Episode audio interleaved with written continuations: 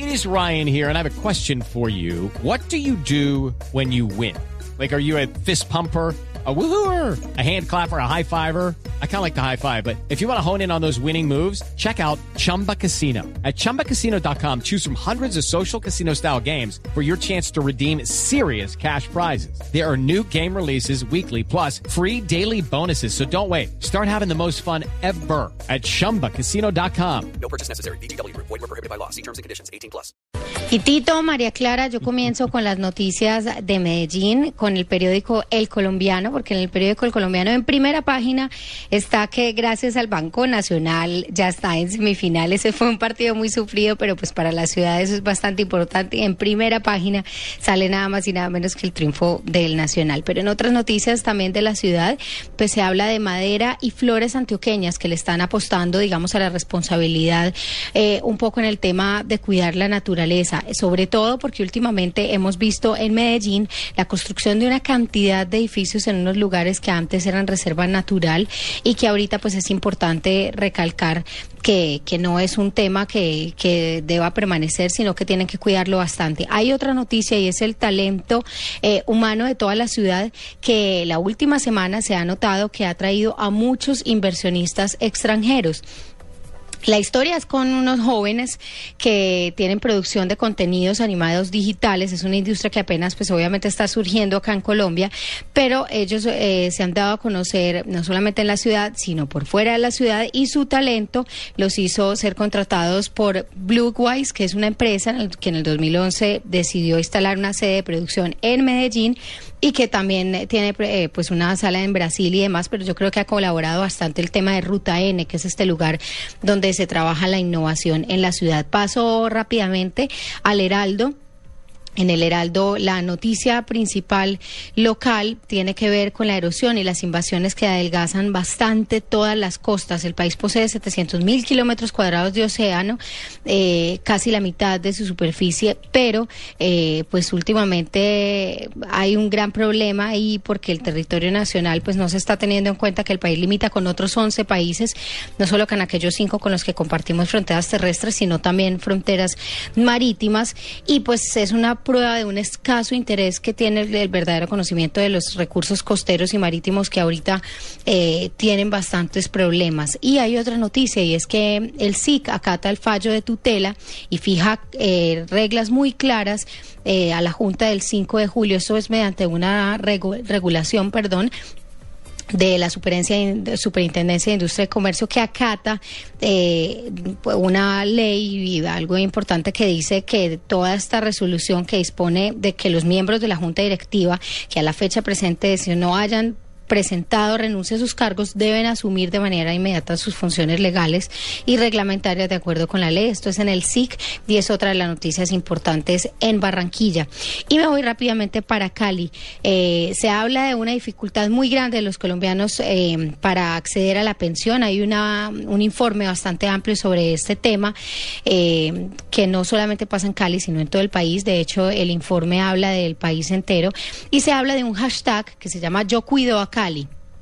Una campaña del periódico El País que quiere defender a la ciudad eh, y a denunciar atentados contra el mobiliario público, resaltar a quienes lo enlucen. Entonces piden que se comparten fotos, videos en un fanpage de Facebook y en la cuenta de Twitter El País de Cali para que la gente pues pueda expresarse porque en la Avenida del Colombia, con el Tuber, con el Boulevard, en la plazoleta, eh, pues hay muchísimas más historias eh, en ciertos lugares de Cali que con remodelarse no trajeron cambios en movilidad vehicular, sino que también empezaron a soplar, digamos, vientos ya conocidos de un civismo que caracterizó a la ciudad, que se hizo evidente y que ha mejorado, pero hay otros lugares donde definitivamente no lo están haciendo. Esa es otra de las noticias más importantes en Cali.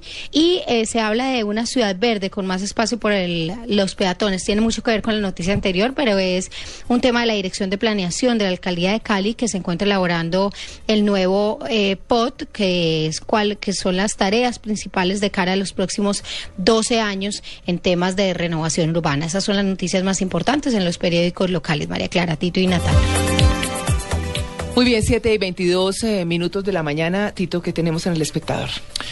En eh, primera plana, el periódico El Espectador titula La paz no es negocio para Indumil. Dice que la venta de armas de Indumil a las fuerzas militares cayó 54% en 2012 aunque el informe de gestión de la industria militar señala que fue el recorte presupuestal de la política de paz del gobierno, el director de la entidad y el MinDefensa desmienten hoy su propio informe, y es que con motivo del proceso de paz, parece que el ejército ha dejado de armarse y en cambio lo que sí está subiendo es la venta de armas a los particulares. Es una investigación del periódico El Espectador. También titula el periódico El Espectador, Uribe sí despejó. Eh, dice que alias Pablo Catatumbo, jefe de las FARC, dice que el gobierno Uribe les despejó tres corregimientos en Valle para que dialogaran en una entrevista con Alfredo Molano. También en El Espectador, amigos del filántropo, revela El Espectador la historia de Ricardo Morales, el colombiano por el que hoy tambalea el gobierno de Costa Rica, es ex socio de los abogados de mafiosos. Y también trae una nota hablando acerca de la dama de la web. Aunque diseñó los protocolos de navegación de Internet, Radia Perlman se resiste a que la llamen la madre de la web. Sin sus aportes la red no sería como la conocemos hoy. Esas son las noticias eh, de primera página del periódico El Espectador para el día de hoy. Bueno, muy bien. Se me perdió mi primera página del tiempo. Del Si usted, tiempo.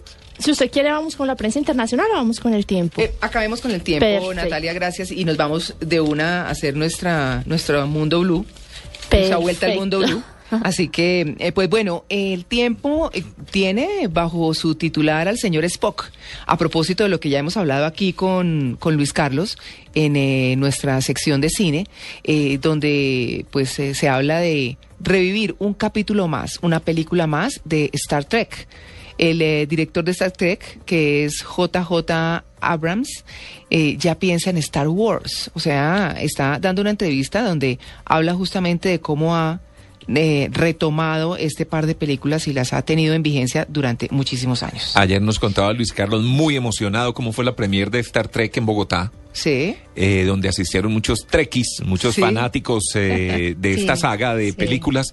Y ahora Osvaldo Pulido, uno de nuestros productores de audio, nos contaba que estuvo ayer y que se emocionó Sí. hasta el punto que la esposa le decía, tranquilo, mijo, tranquilo. Sí.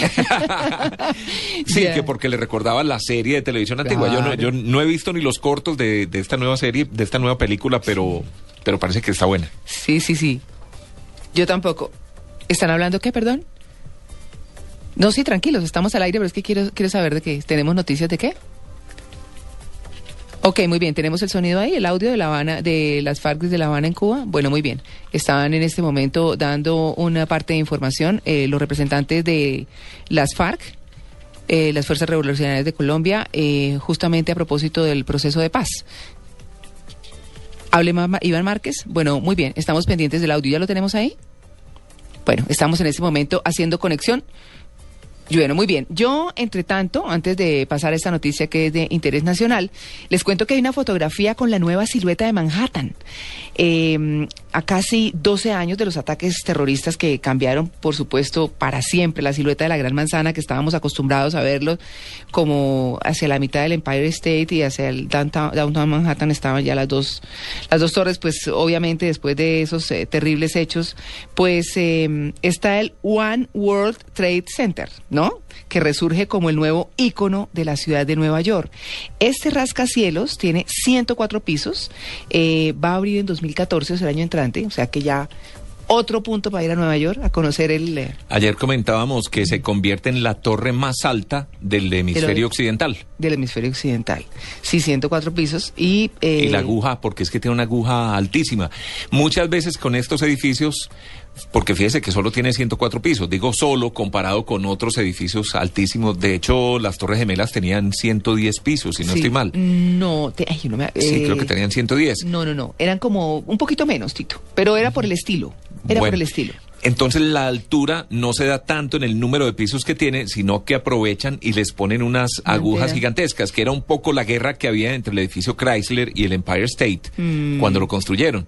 Sí. Porque la torre Chrysler fue en su momento el edificio más alto de Manhattan y cuando empezaron a construir el, el Empire State decían, sí, pero no va a ser igual de alto. Y resulta que le pusieron tremenda torre encima, sí, más antenas, más todo lo demás, Sí. y todo eso lo cuentan en el momento de, de medir la altura del edificio. Sin embargo, si usted mira la parte final, la más alta del edificio de Chrysler es mucho más linda que el Empire State. Lo que pasa es que Empire State es, muy, es más eh, icónico, pero, pero el edificio de la Chrysler es bellísimo. Claro, es eh, Art Deco.